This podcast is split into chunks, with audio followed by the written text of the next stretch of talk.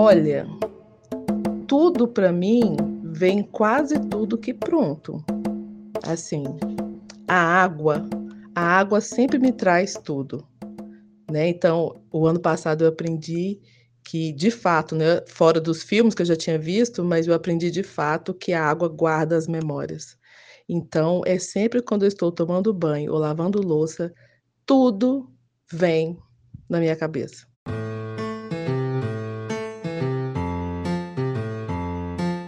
Você sabe como funciona o seu processo criativo? Inspiração, dom, trabalho, experiências. A criatividade parece um quebra-cabeças, um mix de várias pecinhas que precisam se juntar para a criação acontecer. Para procurar entender como funciona o processo criativo de quem está sempre criando, a Reverbera investiga pessoas que têm na criatividade a matéria-prima de suas carreiras. Como será que elas enfrentam a pandemia, o isolamento, o medo, as distâncias e, mesmo assim, seguem criando coisas novas? Seguem fazendo arte? Tivemos conversas ricas, profundas e criativas com artistas incríveis. E é isso que você ouve agora, aqui no Criativo Paradoxo, uma série original Reverbera.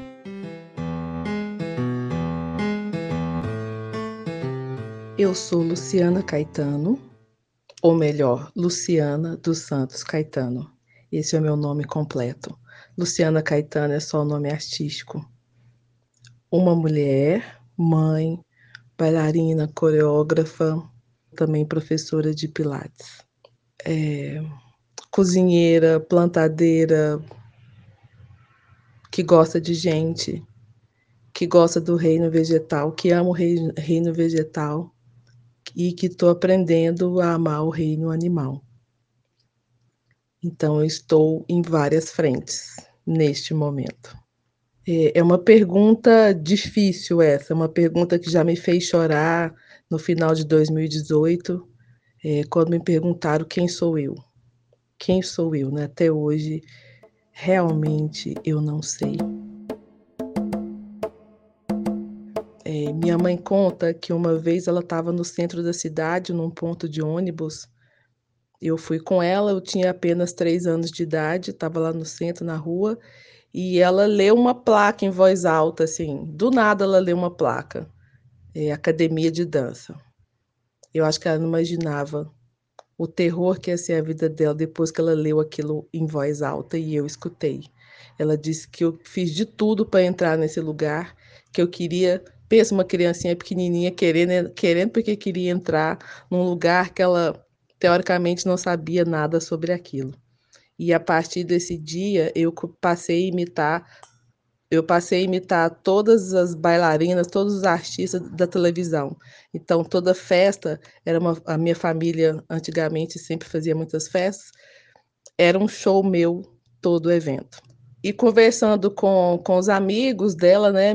Meus pais, eu já nasci dentro de um centro espírita, porque eles, é, eles são espíritas, né? Conversando com a amiga deles, a Eusi Nascimento, que tinha uma academia. Ela me deu uma bolsa de estudos, eu ainda com três anos. Aí acharam que eu era muito pequena, aguardaram mais três anos para eu poder entrar na aula de dança. Eu lembro até hoje do meu colã rosa, que tinha um menininho com umas florzinhas desenhado no colã. É, então, aos seis anos, eu comecei meus estudos em dança. E, e a partir de então, nunca parei. É, tive pausa por conta da gravidez, mas depois disso, até hoje, o, o meu ofício é dançar. Um dos principais ofícios é a dança. E a primeira apresentação de dança no Teatro Goiânia foi dos meus nove anos de idade. Foi aos nove anos de idade que eu estreiei no Teatro Goiânia e foi aquele sucesso, né? Mas o sucesso maior, eu acredito, não foi porque é, eu dançava maravilhosamente bem. O sucesso maior foi porque eu era a única menina preta a dançar, né? Então, isso era igual uma girafa aqui no Zoológico de Goiânia inédito. E, e, eu lembro da minha mãe, da minha mãe preocupada com esse sucesso todo, né? Ela falava assim: "Olha, minha filha, é, talvez você você não seja bailarina, talvez você siga outra outra outro rumo na sua vida, não sei. E eu escutava minha mãe falar aquilo pensando: "Será por que que ela está me falando tudo isso, né? Deve ser porque mãe tem que falar as coisas, né, porque não tem outra coisa para eu fazer. Eu vou ser isso, famosa ou não, não sei, eu vou ser bailarina".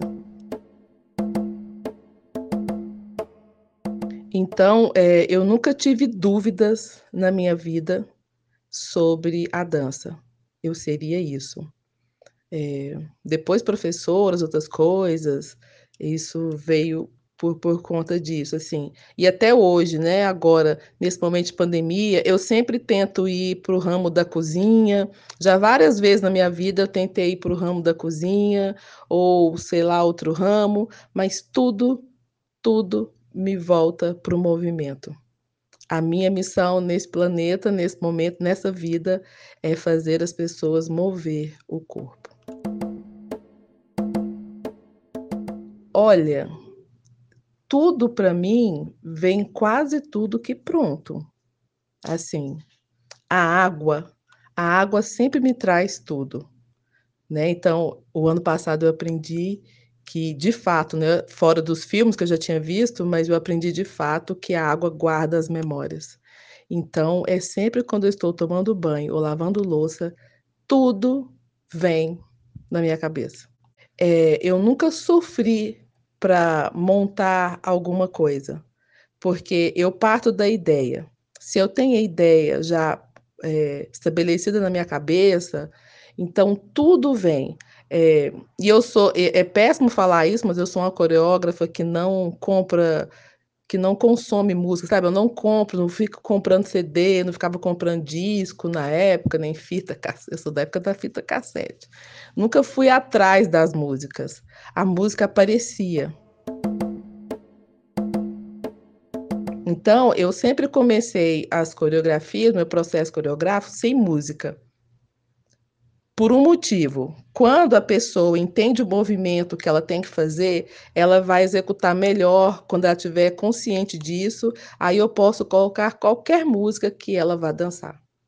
Então, a música aparecia, e aí eu dei à luz a um sujeito que faz música, eu sou tia de um sujeito que faz música, e aí tudo aí tudo aparece, né, na minha frente.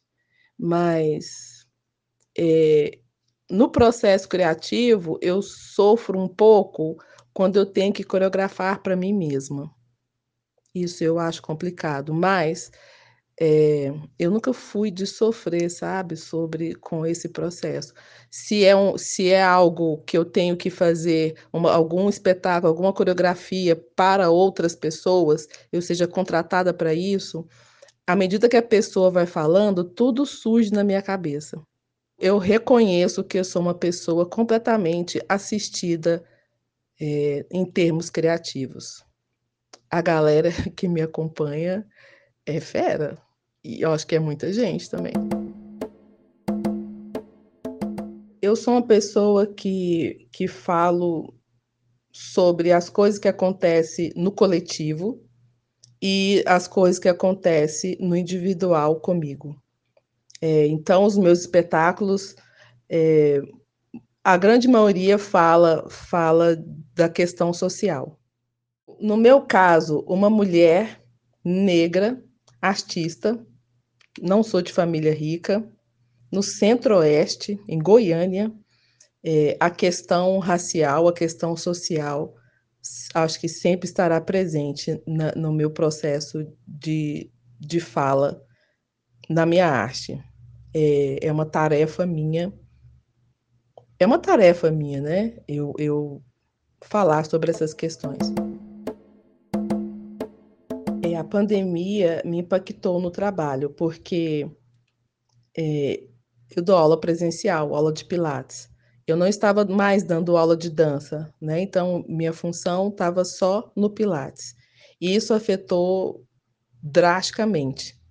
Então, assim, a minha família foi o que me me salvou nessa pandemia. De eh, porque as aulas online, as pessoas não estava a maioria não quis, não estava entendendo que a aula online seria uma aula normal, como presencial, né. eu que sou do mundo da dança contemporânea, esse virtual, acredito que não assustou quem é da dança contemporânea, porque a gente sempre esteve envolvido com o virtual. E então agora esse ano é, a, é, a, gente, o estúdio funciona presencial e online. Então as pessoas já entenderam algumas, a grande maioria já entendeu que, que o online funciona, que traz bastante benefício às aulas online. É bastante benefício, principalmente para o aluno. Ele tem um ganho é, sobre consciência corporal que é fenomenal, assim. Muita gente, as pessoas Muitos estão entendendo sobre isso e espero que mais pessoas entendam. Na dança, eu nunca produzi tanto vídeo dança, é, dançar para câmera. Então, eu criei projetos, né? Que eu, o Dance Sem Autorização, que eu fiz o ano passado durante seis ou sete meses, toda segunda e quarta, 15 minutos, né? para fazer a galera dançar e pensar em outras coisas e pensar positivo. O Cuide-se Preta, que é aula de pilates para mulheres negras, aula online. Então, é, o estar em contato com as pessoas, eu, eu sempre estive de forma virtual. E eu tenho um quintal, eu moro em casa. Eu acredito muito que o reino vegetal não me deixou surtar não me deixou é, sentir essa solidão. Eu fico pensando se, se esse contato com a natureza foi, foi que realmente básico para não surtar, ou se eu sou uma pessoa que consigo conviver comigo mesmo. Agora eu estou na dúvida, vou pensar. Eu fiquei o início da pandemia dois meses, um mês e, quarenta 40 dias, só eu e minha cachorra aqui na minha casa. Não vi ninguém, então eu não estava ainda usando né, a tecnologia para ver outras pessoas. Então era eu, eu e a cachorra e as plantas. E nesse início eu desenhei, eu fiz muitos jogos de memória, desenhinhos, né, para doar para crianças. É, que não, crianças carentes que estavam sem escola. Então, eu estava sempre inventando coisas para passar o tempo, encontrando alguma utilidade para o planeta, né? Que eu não poderia ficar aqui, só aqui, lamentando e pensando o que seria isso. O estar sozinha me fez é, me fez escafunchar a tecnologia. Eu sempre, eu sempre, eu sou esse povo mais velho, né? Que tem, que tem restrição, que, te, que tem meio pavor da tecnologia. Eu tinha. Então eu tive que aprender muitas coisas no meu celular, como fazer, né? E que fazer. E eu descobri tanta gente que eu não sabia, por que, que eu não tinha descoberto ainda tantas palestras eu escutei, tantas pessoas eu descobri, tanta como plantar, sobre eu aprendi sobre plane, outros planetas, outros seres, outras plantas, enfim, eu descobri um mundo no YouTube, no Google, que estava lá, sabe? Que eu ficava assim, gente, mas por que, que eu não sabia desse povo antes? Tanta coisa eu aprendi. E, a, e aí eu acabei aprendendo sobre mim mesmo, né? Que é aquela pergunta que me fez chorar: quem é você? Eu ainda não sei, mas eu já não choro mais quando eu escuto essa pergunta. Quando, quando a gente é professora de dança, é coreógrafa de, de pessoas, de bailarinos que não são profissionais, quando a gente é professora de criança.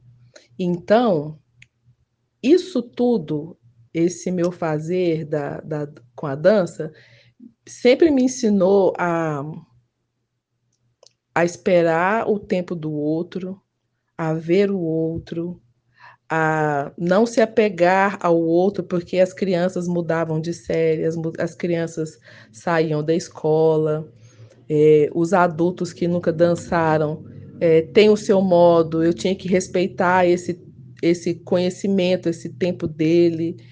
É, então, a pandemia só acentuou o que eu sempre falava para os meus alunos: tenha paciência consigo mesmo. Tudo leva um tempo, tudo tem o seu tempo. Então, nessa pandemia, por mais horrorosa que, que, que é a situação, eu percebia que tudo que eu falava e que muita gente achava que eu era só engraçadinha, a Luciana é engraçada, ou otimista demais, ou sei lá, eu, eu percebia, às vezes não falava, mas no olhar. Então, eu vi que eu estava certa, era tudo isso mesmo que a gente tinha que fazer. É, esperar, se aceitar, respirar e fazer o melhor dentro do possível que, que temos. Pelo que eu sei é, do ser humano, eu comecei a dar aula com 19 anos. É, esse ano eu faço 52. Essa situação não vai melhorar tão cedo, porque as pessoas são resistentes à mudança. Né? Principalmente aqui, assim, eu falo aqui do Centro-Oeste, né? As pessoas são bem resistentes a mudanças, bem resistentes ao novo. É, e não gosta muito de regra e disciplina. Mas a situação é essa, então o que a gente pode fazer com ela, não é? É se adaptar e se reinventar, e agora é todo mês uma nova reinvenção. Em 2020 eu criei mais dois, eu criei dois, mais dois projetos, né? O Cuide-se Preta, que é aula de pilates online para mulheres negras, o Dance Sem Autorização, que é aberto no Facebook para qualquer pessoa que queira dançar, para ativar o corpo e ativar a energia positiva. E eu escrevi a minha história. Eu sou a primeira bailarina negra do Centro-Oeste. Olha só. E aí eu escrevi uma historinha para criança é, sobre a minha história com a dança. O que mais marcou nesse tempo foi a natureza. É, a minha casa é a primeira casa aqui desse setor. Então, eu via a natureza quase igual quando eu era criança. A quantidade de espécies de passarinhos que, que agora tem no meu quintal é impressionante. Então, a música, a, a conversa deles, para mim, é uma música.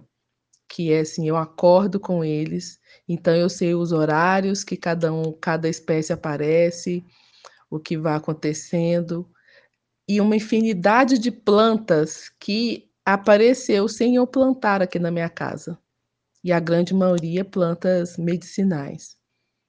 Então, a velocidade, a generosidade da natureza foi a coisa que mais me marcou.